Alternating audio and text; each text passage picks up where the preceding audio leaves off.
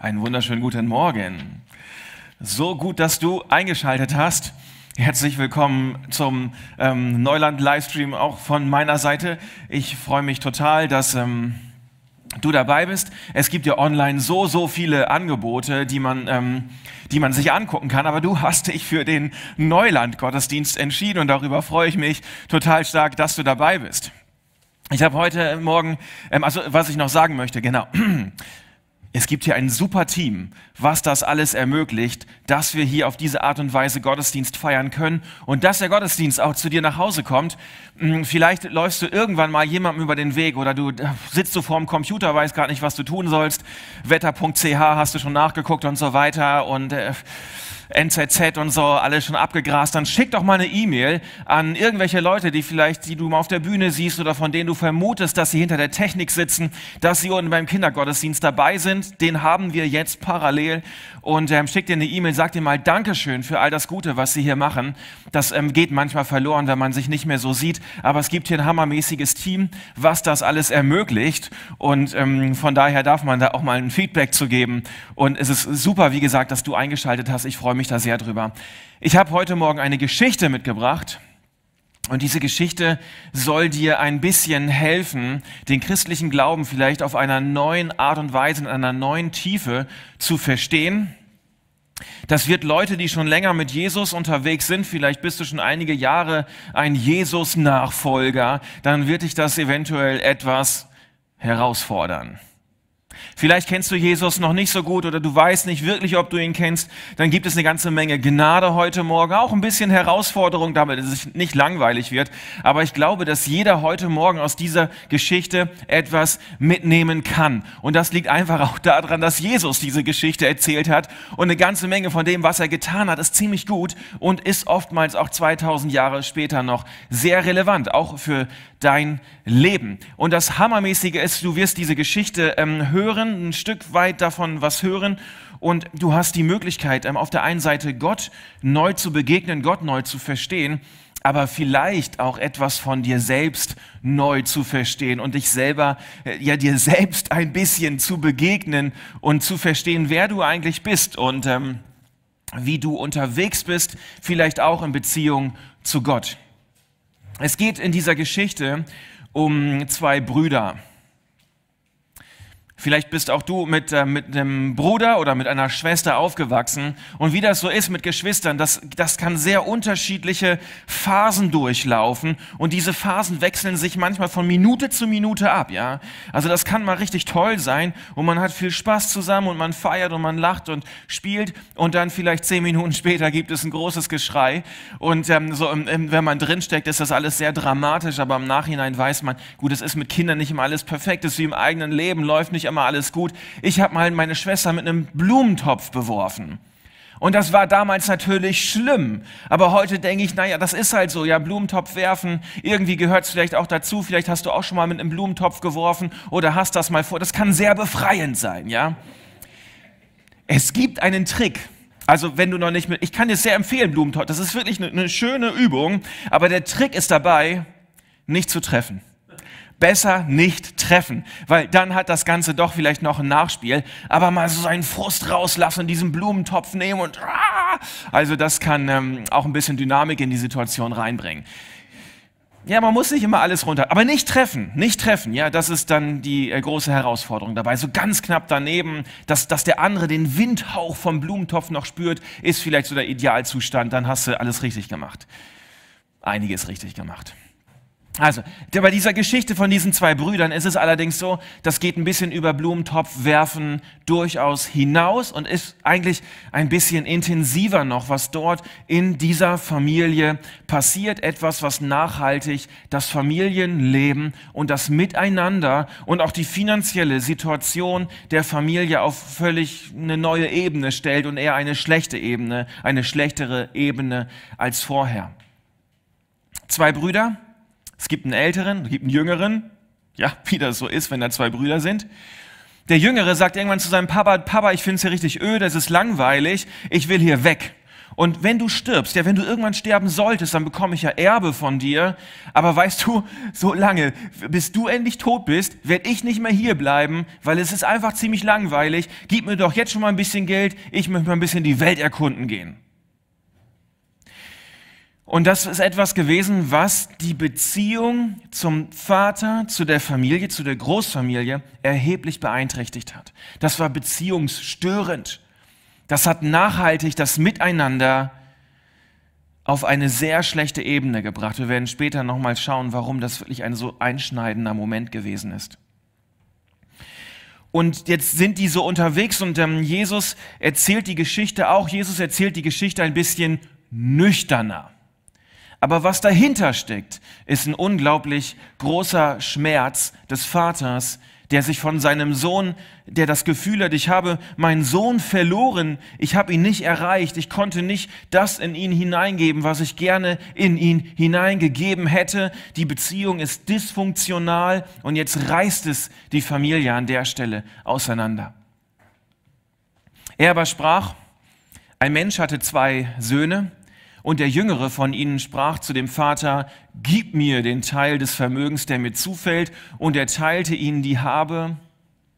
Und nach nicht vielen Tagen brachte der jüngere Sohn alles zusammen und reiste weg in ein fernes Land. Und dort vergeudete er sein Vermögen, indem er verschwenderisch lebte. Wer die Geschichte kennt, weiß, der Jüngere, der landet dann irgendwann bei den Schweinen er verbrennt sein ganzes Geld mit Party, mit Feiern, mit Frauen, mit Kiffen, mit Geld sinnlos aus dem Fenster schmeißen und ist am Ende am Ende. Das Geld ist weg, er kann nicht mehr, er ist psychisch down und ist für sich in einer absoluten Sackgasse des Lebens gelandet und da geht dann irgendwann gar nichts mehr. Und das ist jetzt spannend. Es ist noch ein zweiter Sohn da, der ältere Sohn.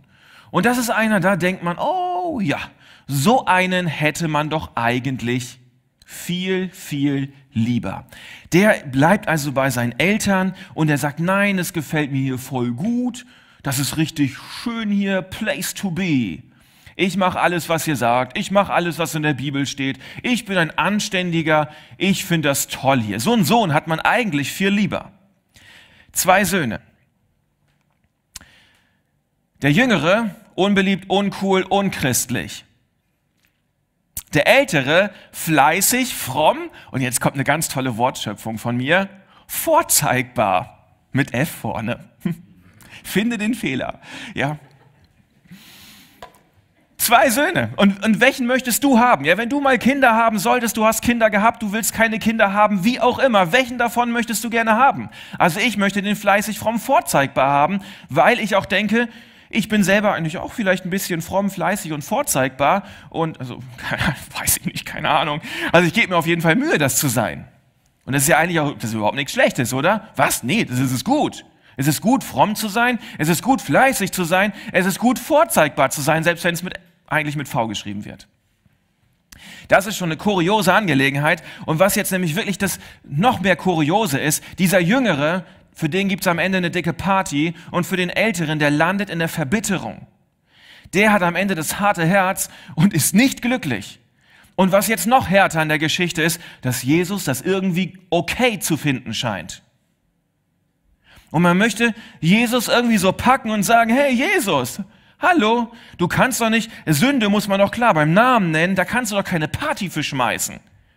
Und der Typ, der fromm, fleißig, vorzeigbar ist, der muss doch irgendeinen Segen bekommen. Der muss doch irgendwie ein Dankeschön kriegen. Der muss doch irgendwie sich freuen und irgendwie toll aus der Sache rausgehen. Aber irgendwie dreht Jesus das hier anders und wir müssen uns das genauer anschauen, woran das liegt. Nochmal, habe ich das versprochen, ich will das nochmal erzählen, warum das so schlimm gewesen ist, was der Jüngere getan hat. Der Jüngere sagt nicht einfach, gib mir ein bisschen Geld, dann kriegt er ein bisschen Geld und geht weg. Es war eine Großfamilie, die haben gemeinsamen Besitz gehabt. Die haben gemeinsame Schafe gehabt, die haben gemeinsame Ziegen gehabt, die haben gemeinsame Kühe gehabt, die haben einen gemeinsamen Trecker gehabt. Jetzt sagt der Jüngere, er möchte gerne los. Ja, was macht man denn da? Jetzt musste ein paar Ziegen verkaufen. Jetzt musste, ja, sagt der Jüngere, ich will auch einen Teil vom Trecker haben. Ja. Dann sagt der Papa, ja, aber wenn du den, wenn du den halbierst, hast du nicht auf einmal zwei Trecker, sondern gar keinen mehr. Der muss verkauft werden. Muss Geld her. Muss irgendwie, ja, Cashflow. Sonst ist da nichts. Nur Kapital bringt nichts. Es muss, es, muss, es muss flüssig gemacht werden. Und jetzt hat die Großfamilie aber ein Riesenproblem danach. Es fehlt Produktionskapital. Es fehlt der Trecker, es fehlt die Ziege, die Milch gibt. Geben Ziegen Milch? Weiß ich nicht. Wolle, Wolle. Schaf, Schafe geben Wolle, Ziegen geben Milch. Irgendwie so. Sorry, ich, äh, okay, ich komme vom Land, eigentlich müsste ich es wissen. Detail. Das, also das war nachhaltig für die Familie, nicht nur ein, ein emotional, eine emotionale Abweisung, sondern auch ein finanzielles Desaster. Und danach war klar, die haben danach weniger auf dem Tisch. Die haben danach weniger Fleisch zum Futtern. Die haben danach weniger Sachen zum Eintauschen, weniger Milch zur Produktion. Also was der Jüngere gemacht hat, das war eine nachhaltige, ein Affront, etwas, etwas, was sehr schlimm gewesen ist. Also diese Geschichte, jetzt wird der, wenn das später weitergeht, ähm, der Jüngere auch noch, der kriegt die dicke Party. Und ich denke so, ich möchte meinen, meinen Kindern diese Geschichte gar nicht erzählen, sonst kommen die auf dumme Gedanken. Wem hat Jesus diese Geschichte denn erzählt?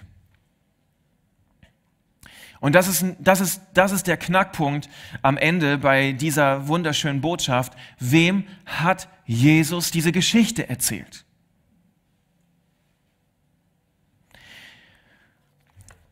Jesus erzählt ja eigentlich drei Gleichnisse, eigentlich sind es drei Geschichten. Das mit diesem verlorenen Sohn, mit den zwei Brüdern, ist das dritte von dreien. Und ganz am Anfang von diesen drei Gleichnissen steht, wem Jesus diese Geschichte erzählt. Das gucken wir uns an, das ist entscheidend.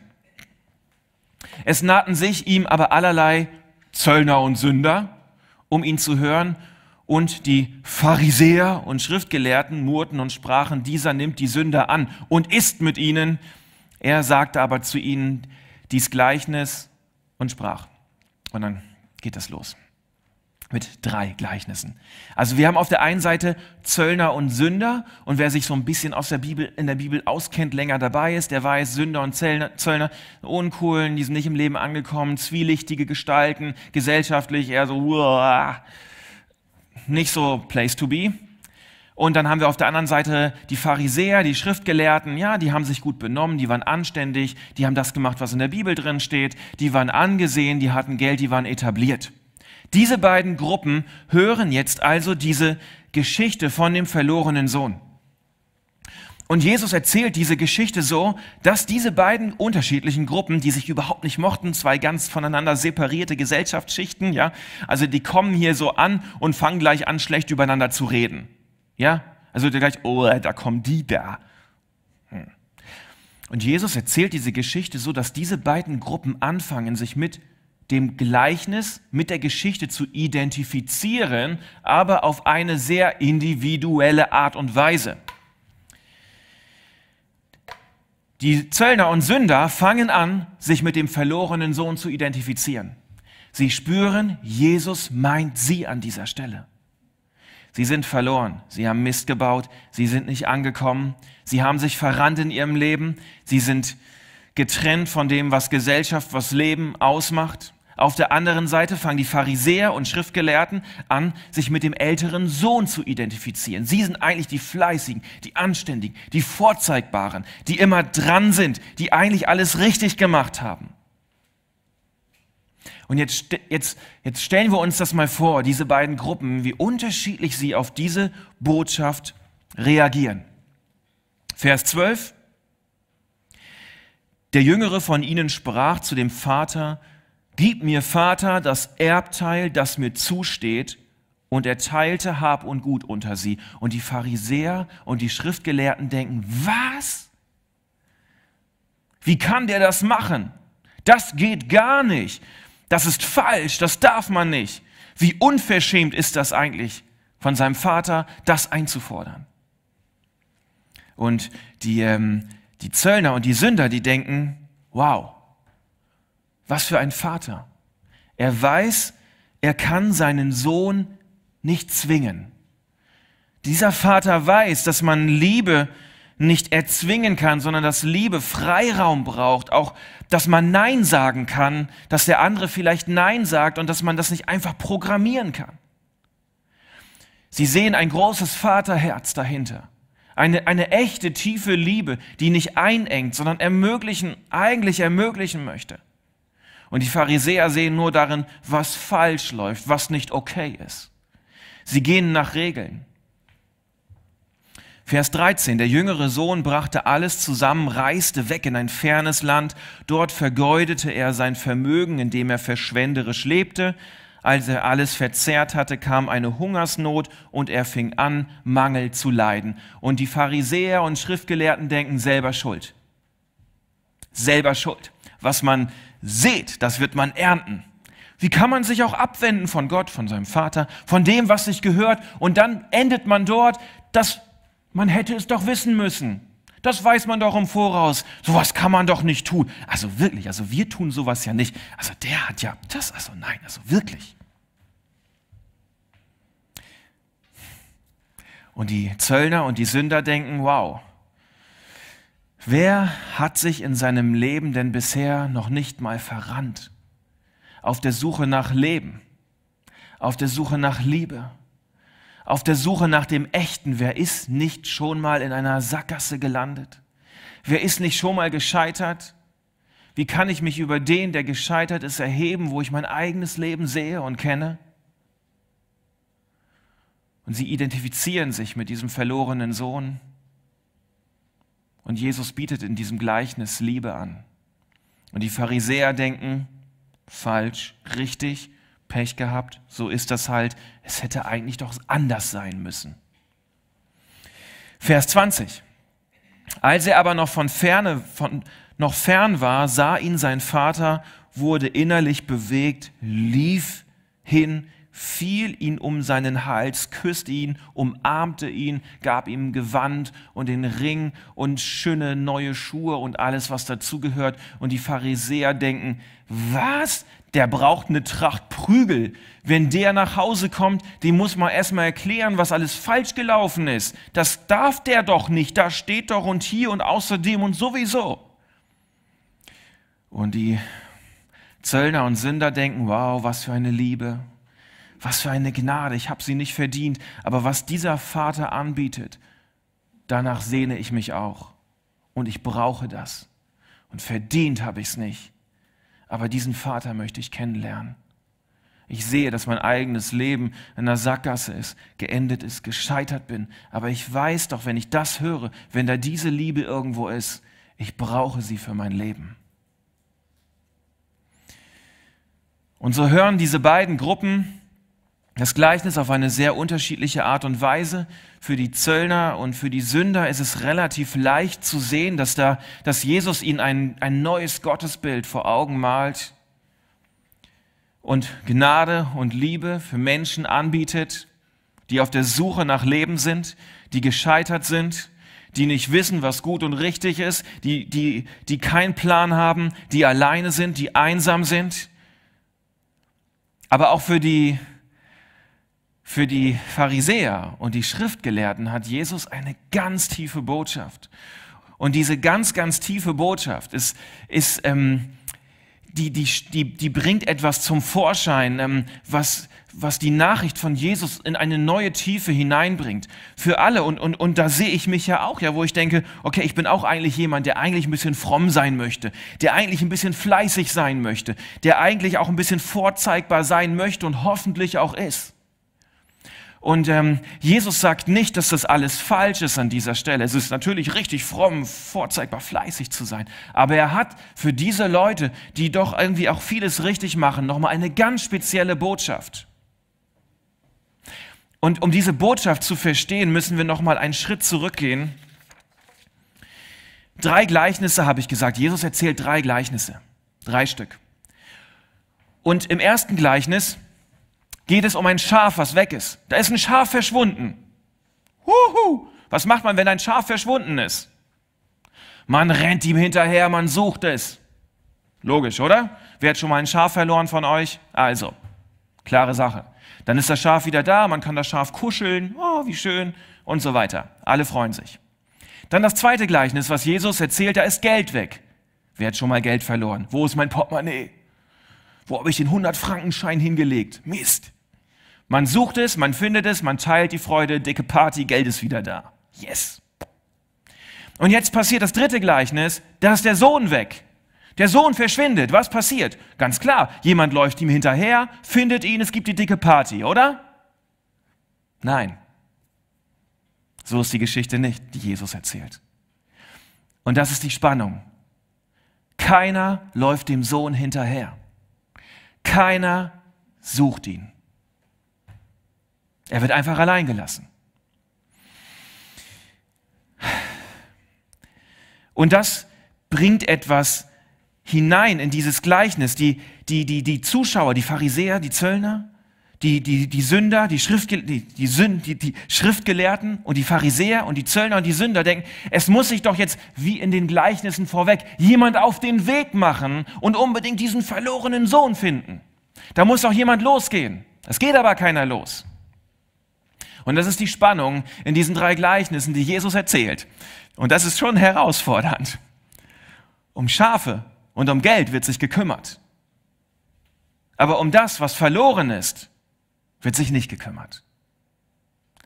Und das hat die Zuschauer, die Zuhörer herausgefordert. Und da läuft es nach außen korrekt weiter. Der ältere Sohn macht alles richtig, er macht keine große Sünde oder so, er hält sich an das, was die, was die Schrift vielleicht sagt, was die Eltern vielleicht sagen, aber sein Herz ist nicht weich. Sein Herz ist nicht leidenschaftlich bewegt für den Jüngeren der noch nicht da angekommen ist, wo er sein sollte. Und wessen Aufgabe ist es gewesen? Nach der damaligen Kultur war es tatsächlich die Aufgabe des Älteren, die Familienehre wiederherzustellen. In den beiden Gleichnissen vorweg gibt es jemanden, der sucht. Wer wäre der Sucher gewesen bei diesem dritten Gleichnis? Der ältere Sohn. Es war seine Aufgabe die Familienehre herzustellen. Es war seine Aufgabe, wieder die Dinge in Ordnung zu bringen und den jüngeren Sohn mit dem Vater zu connecten. Aber er ist zu beschäftigt. Er, er kümmert sich um Geld, um Schafe. Er kümmert sich darum, dass alles irgendwie korrekt läuft, aber sein Herz ist nicht bewegt. Und das hat die Pharisäer und die Schriftgelehrten richtig geärgert, als Jesus das erzählt hat, weil sie wussten, er meint sie damit. Die Aufgabe der Schriftgelehrten und der Pharisäer ist es gewesen, Menschen mit Jesus, mit, mit Gott, dem Vater, zu connecten, wieder in Verbindung zu bringen mit Gott. Aber was haben die Pharisäer und die Schriftgelehrten getan? Sie haben Regeln erfunden, sie haben eigentlich die Leute abgehalten davon, mit Gott in Kontakt zu kommen. Sie waren zu beschäftigt mit Geld, mit Schafen. Sie waren zu beschäftigt, dass im Tempel alles korrekt läuft, alles heilig, fromm, anständig, die richtigen Lieder gesungen werden. Aber sie waren nicht bewegt von dem, was verloren ist. Und, das, und Jesus sagt es ihnen hier eigentlich fast aufs Gesicht. Die Pharisäer und die Schriftgelehrten ärgern sich, dass er diese Sünder und Zöllner dabei sind, weil die ja so doof sind. Und Jesus sagt ihnen in diesem Moment, hey, ihr habt versagt, es wäre eure Aufgabe gewesen, das Verlorene zu Gott zu führen, mit Gott in Verbindung zu bringen, zum Leben zu bringen, was verloren ist. Und sie sind, sie sind aufgebracht an der Stelle. Warum fällt es dem älteren Sohn so schwer, ein weiches Herz zu haben? Warum fällt es ihm so schwer, ein Herz, eine Liebe für seinen Jüngeren zu haben? Das ist relativ simpel, wir haben es am Anfang schon gehört. Ähm, der Jüngere ist gegangen und es wurde Besitz weggenommen von der Großfamilie. Und das Erbe eigentlich gehört es dem älteren Sohn, nicht dem Jüngeren. Und der Jüngere, der, der nimmt da, der ist einfach, der ist, der ist dreist. Er nimmt es mit weg. Jetzt kommt der Jüngere nach Hause und dann gibt es eine dicke Party. Der wird neu eingekleidet, alles. Wer muss bezahlen? Wer zahlt dafür? Wieder der Ältere als Teil der Großfamilie, sein zukünftiges Erbe. Der Ältere muss wieder etwas hergeben. Er muss wieder etwas loslassen. Er muss was von seinem Recht, was er sich ja eigentlich erworben hat, was er denkt, muss er wieder was davon geben. Und dann lässt Jesus in dieser Geschichte noch etwas sehr Gemeines ähm, passieren, ähm, geschehen. Der Jüngere bekommt sogar den Ring wieder. Und da muss der Ältere gedacht haben, oh nein, nicht das auch noch. Weil der Ring bedeutet, der Jüngere hat wieder Zugriff auf das komplette Vermögen. Und das ist für den Älteren herausfordernd gewesen. Mega. Denkt Mann, ich habe doch hier gearbeitet, ich habe doch, warum? Das kann doch nicht wahr sein. Und Jesus sagt, ja, er bringt diesen wunderschönen Satz hier, Vers 31, Kind, du bist alle Zeit bei mir gewesen zum Älteren. Was mein ist, ist dein. Es ist alles Gnade. Du erwirbst dir kein Recht, indem du etwas tust, indem du treu bist, indem du deine stille Zeit machst, deinen Zehnten gibst, anständig bist, mitarbeitest. Du erwirbst dir dadurch kein Recht kein Recht auf ein Dankeschön oder kein Recht auf irgendwie, dass, dass es so laufen muss, die Party gehen muss, wie du möchtest. Das ist alles Gnade. Du sollst leben. Du kannst jederzeit was haben, aber es geht nicht darum, dass du dir ein Recht erwirbst, sondern aus meiner Gnade heraus darfst du haben. Das war ein völlig neues Bild, was Jesus ähm, hier diesem älteren Sohn, der dachte, ich muss doch arbeiten für meinen Vater. Und der Vater sagt, nein, du musst nicht arbeiten, du bist mein Kind. Es gehört alles dir. Du sollst leben. Und das ist die Botschaft. Ich weiß nicht, ob du dich vielleicht identifizieren kannst mit dem jüngeren Sohn oder mit dem älteren Sohn. Vielleicht ist man manchmal beides gleichzeitig oder das switcht von Tag zu Tag hin und her. Aber die Botschaft, die Jesus an beide hat, an beide weitergeben möchte, an jeden weitergeben möchte und auch an dich weitergeben möchte, ist die, was meines ist dein. Du sollst leben. Das ist immer das Angebot Gottes. Deswegen ist Jesus auf diese Erde gekommen. Johannes 10, Vers 10. Ich bin gekommen, damit sie Leben haben, Leben im Überfluss. Und dann steht da Gott der Vater und er sagt, hey, verstehe, wer ich bin. Ich bin dein Vater. Hör bitte auf, für mich zu arbeiten. Hör auf, für mich zu arbeiten. Ich bin dein Vater. Du musst nicht für mich arbeiten. Du kannst nicht irgendetwas tun, um dadurch ein Recht bei mir zu erwerben, sondern es gehört sowieso alles dir. Ich möchte dich segnen. Ich will, dass es dir gut geht. Ich bin dein Vater.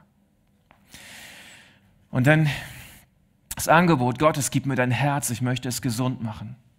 Ich möchte, dass es frei ist von Verbitterung, frei ist von Stress, frei ist von Druck. Ich möchte dich in eine Freiheit hineinbringen, dass du Kind, kind Gottes, Kindschaft Gottes leben kannst, in einer Freude und in ein Leben hineinkommst, was du vorher nicht hattest. Und dann darfst du aber auch einen Auftrag ausführen. Du darfst in deine Lebensbestimmung hineinkommen. Du darfst etwas von dem tun, Verantwortung übernehmen. Gott hat Dinge in dich hineingelegt. Und du darfst manche Dinge wieder loslassen und andere einsetzen und einiges auch für dich genießen. Finde deine Erfüllung in deinem Auftrag. Den Verlorenen, den Jüngeren, die nächste Generation, den, der noch nicht so reif ist, zu deren Gunsten deine Rechte fallen zu lassen und dich zu investieren, ins nach dir kommt, und etwas von der Gnade, die du von Gott empfangen hast, weiterzugeben. Dankeschön, dass du heute Morgen dabei gewesen bist. Ich hoffe, ich konnte dir ein bisschen ein, eine neue Perspektive geben für diese Geschichte, für den verlorenen Sohn. Und ähm, so wie die Pharisäer, die Schriftgelehrten und die Zöllner und die Sünder sich identifiziert haben mit diesen Rollen, so hoffe ich auch, dass du ein Stück weit von dem heute Morgen dich identifizieren konntest mit diesen Personen und dass du in einer neuen Tiefe verstehst, wer Gott für dich sein möchte. Ein liebender Vater. Hör auf zu arbeiten, sei Kind Gottes. Jesus, ich danke dir, dass du uns dieses Gleichnis gebracht hast Danke, dass wir hier ein Stück von dir sehen dürfen, von dem Vaterherz Gottes in einer unglaublichen Tiefe, wie du uns auch herausreißen möchtest aus unseren Gewohnheiten, wie wir manchmal denken, dass wir nicht einfach nur funktionieren müssen, sondern dass du unser Herz möchtest und dass du etwas Gutes daraus tun möchtest. Ich bitte dich um deinen Segen für jeden Einzelnen, der zuschaut an diesem Morgen live hier vor Ort und auch im Stream am Laptop zu Hause. Danke, dass du ein guter Gott bist und dass du zu jedem sprechen möchtest und jeden segnen möchtest an diesem Tag. Amen.